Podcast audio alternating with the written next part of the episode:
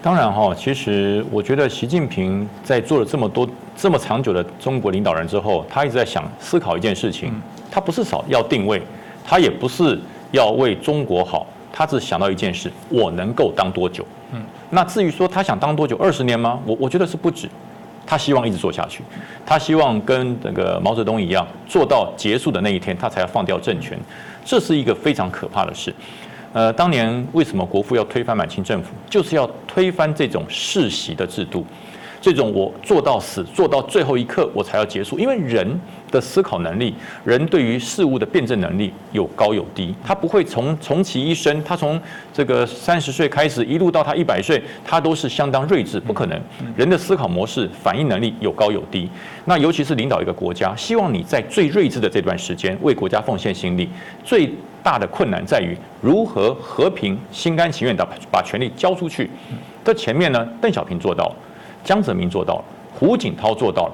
为什么到了江泽民？为什么到了这个习近平做不到？这产生一个最大的问题。因为当年我我在节目中讲过一次了，毛泽东让中国站起来，他他把权力拿到了，变成中华人民共和国站起来。最可怕的其实不是毛泽东，是邓小平，他让中国部分的人民富起来。这一个富起来，就融化了很多两岸之间华人的反共决心，因为他觉得，哎，那不像毛泽东一样啦。毛泽东是讲人民公社啊，是讲思想统一啊，讲毛语录啊，讲整个思想的控制哦，是讲这个非常的恐怖统治的。哎，邓小平没有啊，他让大家富起来啦。然后后面写沿袭的江泽民、胡锦涛都是延续的邓小平的怀柔政策，所以不止骗了海峡对岸的我们。更骗了美国人，更骗了欧洲人，更骗了全世界的人。他误认为共产制度会在连续三任领导人的怀柔政策，然后推行有中国特色的社会主义下，能够完成经济，能够完成人的思想模式，要给他适度的自由。虽然没有办法像民主社会这么自由，我会给你适度的思考空间。所以，呃，在这个这三任包含了胡锦涛，包含了这个这个江泽民，还有邓小平，他们造就了很多中国的大企业家。这些中国的大企业家为什么可以造就思想开化？他开始学英文。呃，以前我们我们本国的留学生到全世界去留学，我们是唯一代表中国的留学生。当中国大陆留学生出现之后，他的英文不比我们差。他的学习能力比我不比我们差，为什么？因为他难得有出国学习的机会，他卯起来学习，他用尽了生命的所有的能量来学习，所以在包含包含在美国，在全世界，中国的学生很优秀，真的非常优秀，很多我们台湾的不见得拼得上他，那就是因为这份优秀造成了习近平的恐慌，因为优秀，因为获得了民主的空气，因为获得了广泛的知识。人家说秀才不出门，能知天下事啊！现在这些懂得外语的这些中国人，他何止不出门？他是一个电脑，一部电脑，全球没有不知道的事情。不管是好的，不管是坏的，不管是共产主义的，不管是民主思想，他全部都知道。他经过了科学的头脑，他经过了广泛的知识的开化，他可以辨辨证什么是好，什么是坏。那一比之下。人之所以成成为人哈，没有人不要人权的啦。人跟物种一般的动物为什么成为万物之灵？人会思考，人发明了语言，语言的目的就是表达复杂的情绪跟你的思想模式。那可是动物不会啊。你说羚羊啊、牛只啊，它只要做一件事，就是吃草、喝水、繁殖，就这样子，它没有别的欲望。所以人跟物种不一样，就在这里，人有思考模式。我要人权，生而平等。为什么你是天赋皇权，你是天赋王权？而我就是草民贱民的命呢？人经过的思考，他会想，他会去认为我应该怎么走。可是习近平不容许这件事情发生。马云说鼓励大家学外语，学这个第三语言，然后呢能够开化，能够进化，能够知道世界在想什么，能够激发自己的创造力与独断思考的能力。这就完全踩到了习近平最痛的地方。我怎么可以容许你独立思考？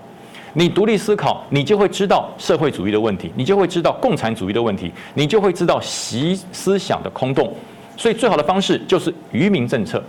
我借由呃放松、放宽呃孩子的这个学习的障碍与负担，哪个学孩子十个里面有八个九个都同意啊，都都不想嘛。对，我我我宁可玩乐玩耍，我干嘛学习？学习很痛苦。可是孩子的不懂，大人不能不懂。大子为大人为什么要这个呃？培养孩子，甚至强迫孩子去念书、去学外语，就是希望孩子长大之后，他的明智能开化，他的思考模式能开化，可是这是习近平不要的。我只要你做一件事，我开化就好，你们听我的就好。他要把所有的中国的人民物种化，所谓的物类化、动物化，就让你没有思考空间，没有思考能力，这就是他要做的。那可是呢，呃，他就是哗众取宠，用用分化的方式嘛，把孩子跟家长分化。家长希望孩子学习，我就让你孩子不要学习，让你孩子讨厌你的父母。我喜欢习近平，习近平做的事情是我要做的事。可是呢，当这个孩子成年了、懂事了，发现我怎么没有竞争力？我怎么没有竞争力？虽然中国这口井很大，你还是井底啊！你跟全球、全世界来比，你还是井底，你没有办法成为一个呃视野开阔的一个完整思考能力的一个年轻人。所以说，习近平这个方式，他把前面三任领导人所谓的这个间接的开放，让中国能够看到世界，他完全打打败、打破，然后把它压到谷底。只为了一件事情，让习近平的政权能够更得到更强的稳固。他就是呃，让你这个双补双修，哎，都不要补习，都不要考试，然后都轻松，不要学外语。但是他只叫你做一件事，背习思想就好。背习思想，那这个事情连接多大？他就是要透过思想来统控控制他自己的权利。那现在他得到了一个最大的困难，叫做台湾问题。因为台湾有一群华人，跟你同同文同种啊。长得一样啊，语言也一样啊，啊，除了这个文字你是简体，我是繁体之外，其他完全一样。那为什么台湾的人可以选自己的总统？嗯，大陆人如果他等他名字开化之后，他获得了西方的思想之后，他说：“哎，对啊，我们十四亿人为什么不可以选自己的总统？这不合理啊！”他就不让你产生这个不合理。所以说，台湾的经验是什么？台湾的经验是民主啊。那他太再多的台湾通到台湾来学习，到台湾来来取经，取经到最后。反而这些台湾这些来台湾学习的台湾通都都被我们的民主跟人权给思想给给吸引了，回到去回过去跟他讲，哎，台湾最好的经验就是民主。那民主民主是中国共产制度的大忌，都不能讲民主，不能让你明智开化，不能让你有独立思考。所以他现在最困难就是这个台湾经验要怎么样跟中国的共产主义有连结，他无解。那你说，那武力统一，我用武力统一，武力统一，说句实话，是最莽撞、最莽撞、最没有效率一个方式，因为呃，伤人一百，自伤五千嘛，那你也伤到自己啊，对不对？你你是一个吃力不讨好，而且最主要是按照现在整个全球的状况，你就是侵略。你就是侵略，所以说习近平现在苦恼要如何改变这个台湾的状况，要如何统一台湾？统一台湾将会是习近平他要持续再向下走二十年最大的障碍。因为西藏虽然问题很严重，新疆虽然问题很严重，香港问题很严重，可是那就是他的国土，毋庸置疑。所有的全世界已经认定了，那是你的国土。虽然你对于你的子民不够爱护，可是那是你的国土。但是台湾不是，台湾自始至终就不是。日本同意了，现在连菲律宾都觉得。台湾不是你的啊！一中政策我我可以支持，但是自始至终台湾不属于一中。其实这就是习近平最怕的事情。我这么长久以来搞的一中政策，搞的一中原则，美国也支持我，全世界都支持我。我用我的一带一路，我用我的经济的方式来压迫你，来统治你。可现在世界觉醒了，为什么觉醒？习近平要问你自己：如果你继续走邓小平的怀柔，走江泽民的怀柔，走胡锦涛的宽容，哎，我真的很担心台湾的前途。那时候台湾如果说继续走下去，台湾的统派会越来越多。那幸亏有习近平，你的中国梦，你的霸道，让全世界重新认识了中国共产党这个可怕的政权。那也惊醒了台湾很多那种南柯一梦啊！我到大陆去开发，我到大陆去掏金，我去赚人民币之后，你发现艺人也倒霉了。现在你到大陆去掏金的艺人，只因为你的国籍不是中国，你是加拿大，你是美国，你是新加坡，全部出征。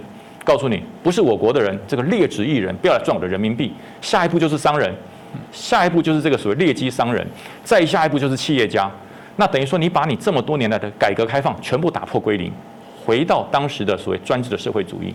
所以，我觉得习近平，我我真的觉得他不聪明啊！我觉得他不聪明。两岸的和平大多希望，可是习近平这种方式是撕裂两岸，让台湾更想走出自己的路，这是习近平造成的。是。